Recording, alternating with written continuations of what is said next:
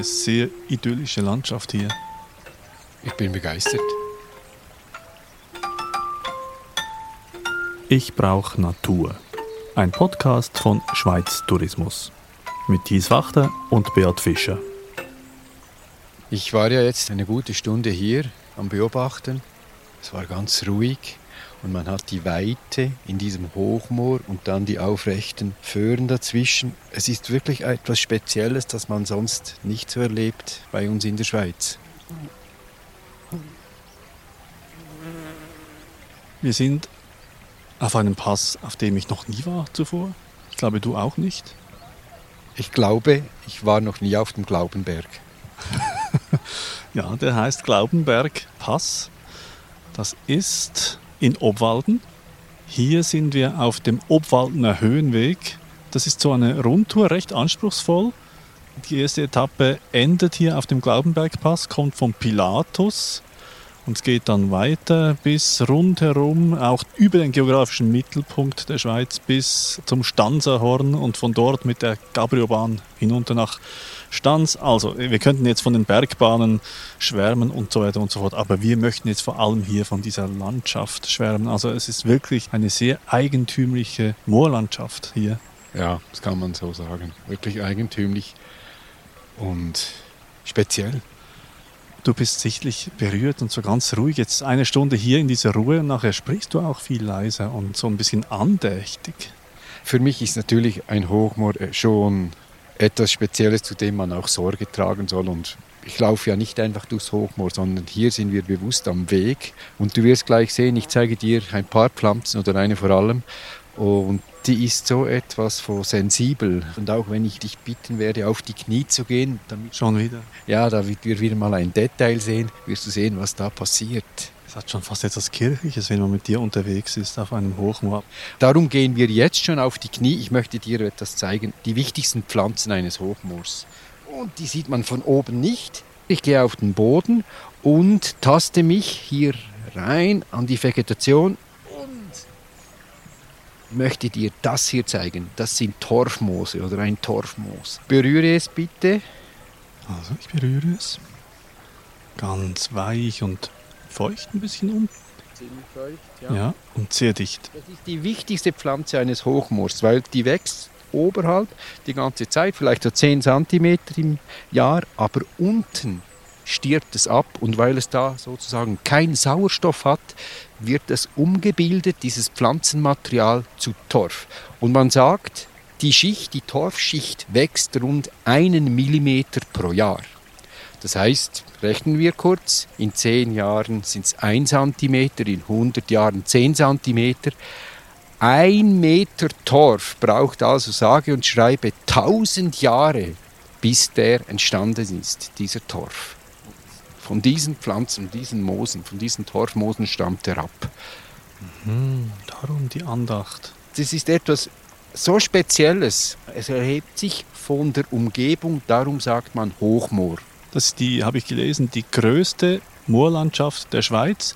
Und zwar, das muss man sich mal vorstellen, gleich groß etwa wie der Vierwaldstätter See. Ja, Hochmoorkomplexe, Flachmoorkomplexe hat es hier, dazwischen auch wieder Landwirtschaft. Das ist ein Mosaik. Und das macht es natürlich auch sehr reich, also artenreich.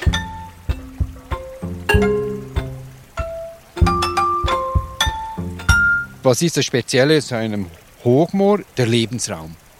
Dieses Torfmoos, wenn es stirbt und sich abbaut, macht einen sehr sauren Untergrund. Das heißt, es ist extrem sauer, fast wie Essig.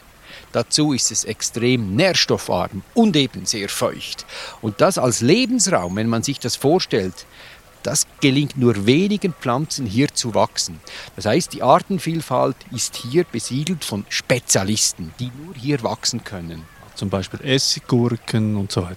Habe ich jetzt noch nicht gefunden. Hier haben wir die Rosmarinheide, die gemeine Moosbeere oder dieses Scheidenwollgras.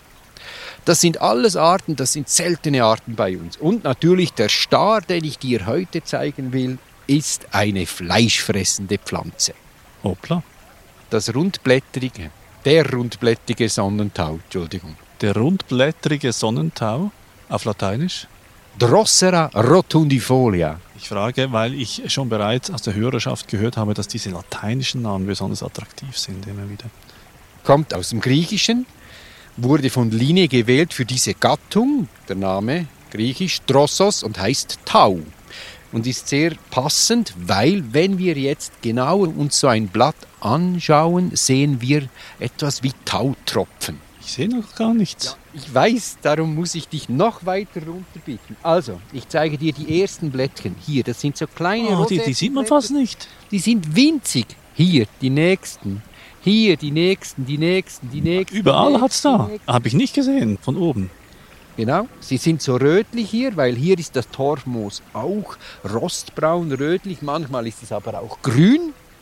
Also diese Blättchen, die sind alle am Boden liegend kurz gestielt, 1-2 cm und dann eine runde Blattfläche und die haben sehr viele Tentakel. Es gibt Blätter, die haben bis zu 200 von diesen Tentakeln. Tentakeln? Tentakeln sagen wir denen.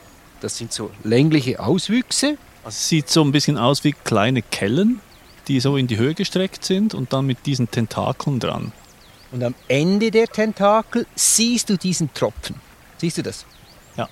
Der leuchtet, ja. Und jetzt berühre mal so einen Tropfen. Ja. So. Also. Oh. Ein bisschen klebrig ist es. Es ist extrem klebrig. Also wenn du das richtig anfasst, es ist extrem klebrig. Ist das gefährlich? Für uns nicht, aber für gewisse Insekten. Also hier werden natürlich Insekten angelockt, eben kleine Mücken, kleine Fliegen, auf zwei Arten kann man sagen, diese Tropfen duften, das riechen die, diese Insekten, und natürlich mit der Optik.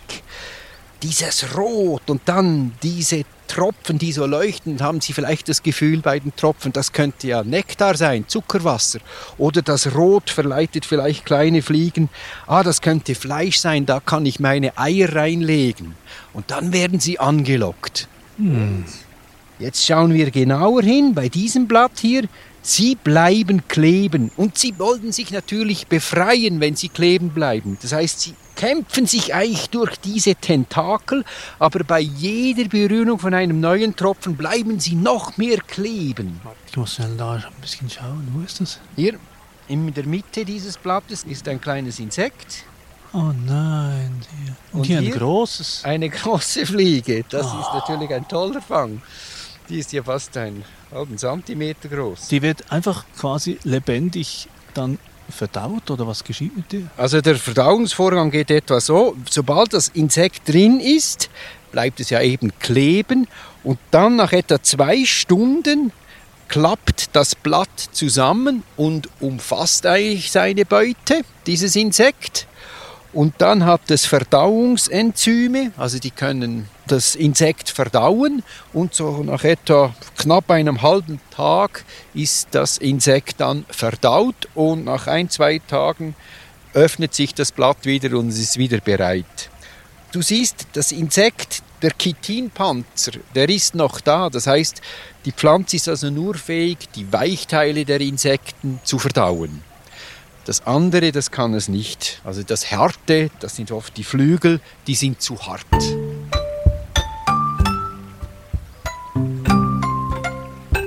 Fleischfressend?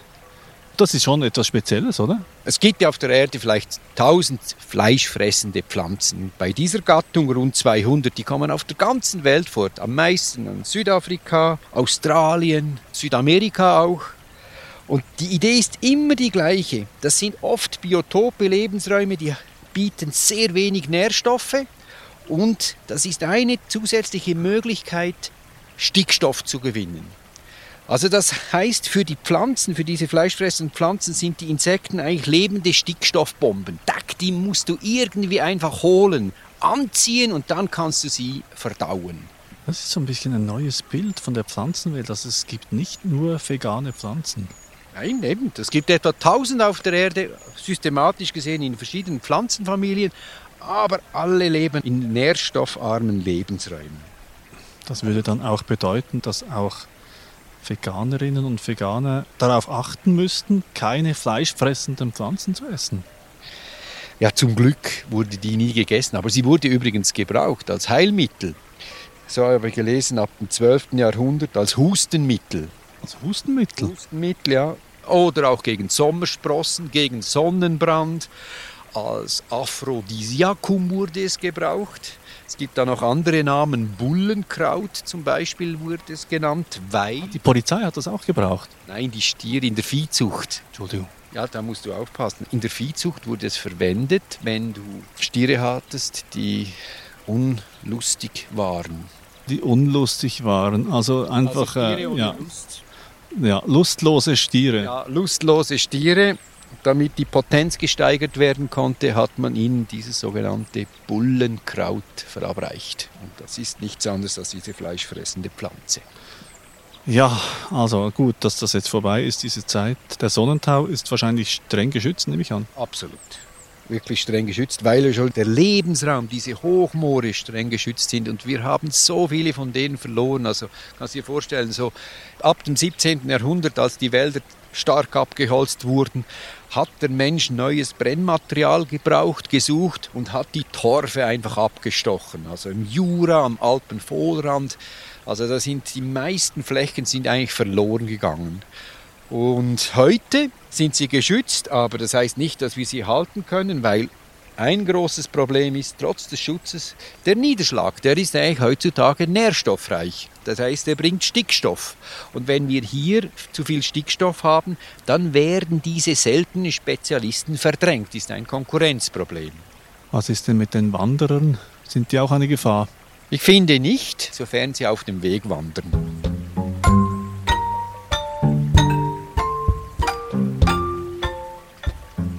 Hier habe ich auch gelesen, ist es auch all den Raufußhühnern ist es wohl, also dem Auerwild, Birkhuhn, Auerhuhn, Haselhuhn offenbar, also diese Tiere findet man hier auch, auch wenn es eben auch da wie bei den Torfmoosen und beim Sonnentau besser ist, dass man denen nicht zu nahe kommt.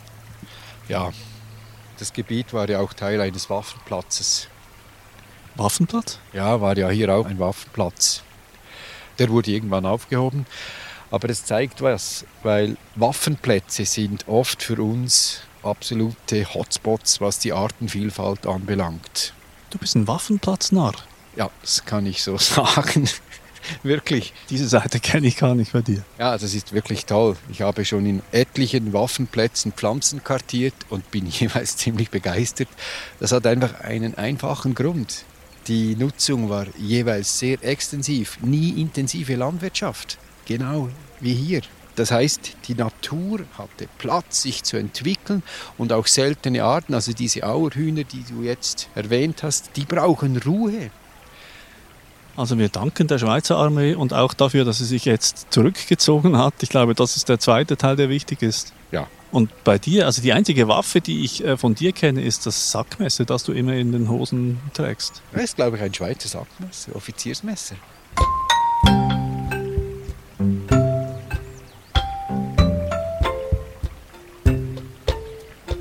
Dieser Wanderweg, der führt ja wirklich sehr schön an Hochmooren vorbei. Und wenn man an gewissen Orten gut schaut, findet man wirklich auch solche Torfmoose und dazwischen vielleicht auch mal einen Sonnentau.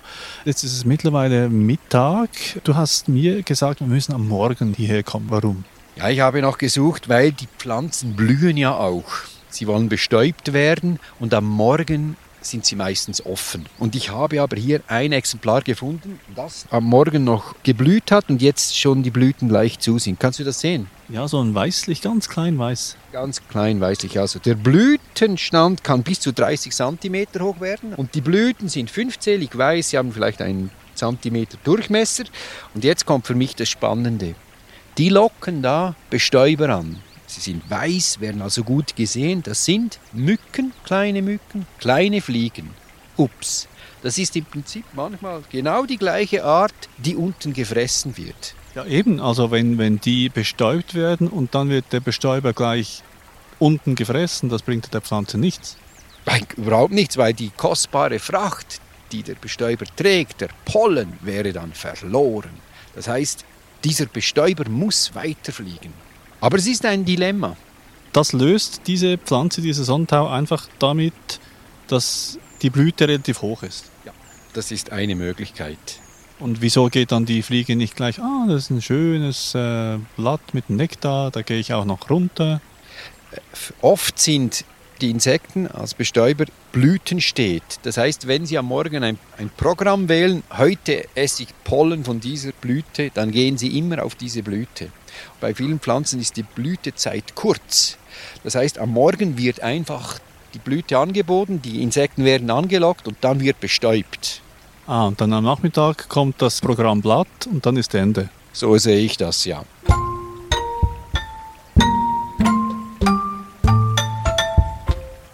Spannend ist natürlich auch, wenn die Bestäubung auch vollzogen ist, dann sehen wir dann kleine Kapseln und ein Samen, das ist für mich fast die Definition des Nichts. Was? Die Definition des Nichts. Wieso?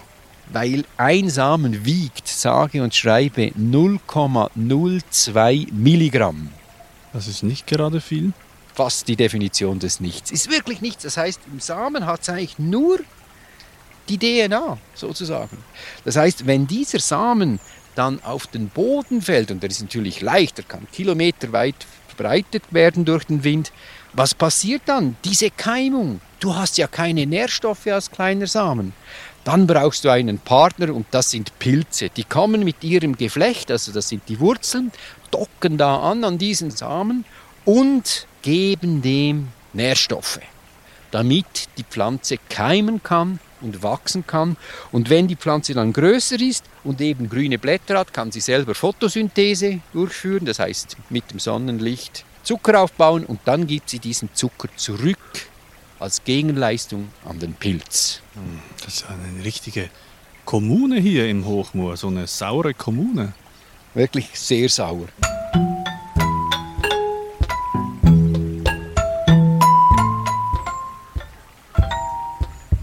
Das Ganze da im Moor mit diesen Skeletten an den Sonnentaublättern, das hat schon etwas Morbides, dieses Moor. Ich muss sagen, mir knurrt langsam ein bisschen der Magen. Jetzt gehen wir wirklich in Richtung dieses Restaurants da, was wir gesehen haben.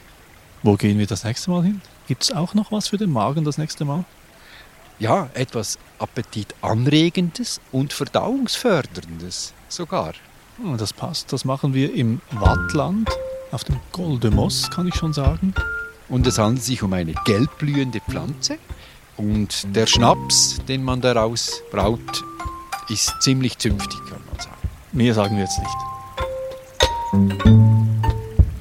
Eine Produktion der Audiobande für Schweiz Tourismus. Wenn auch du Natur brauchst, dann abonniere diesen Podcast.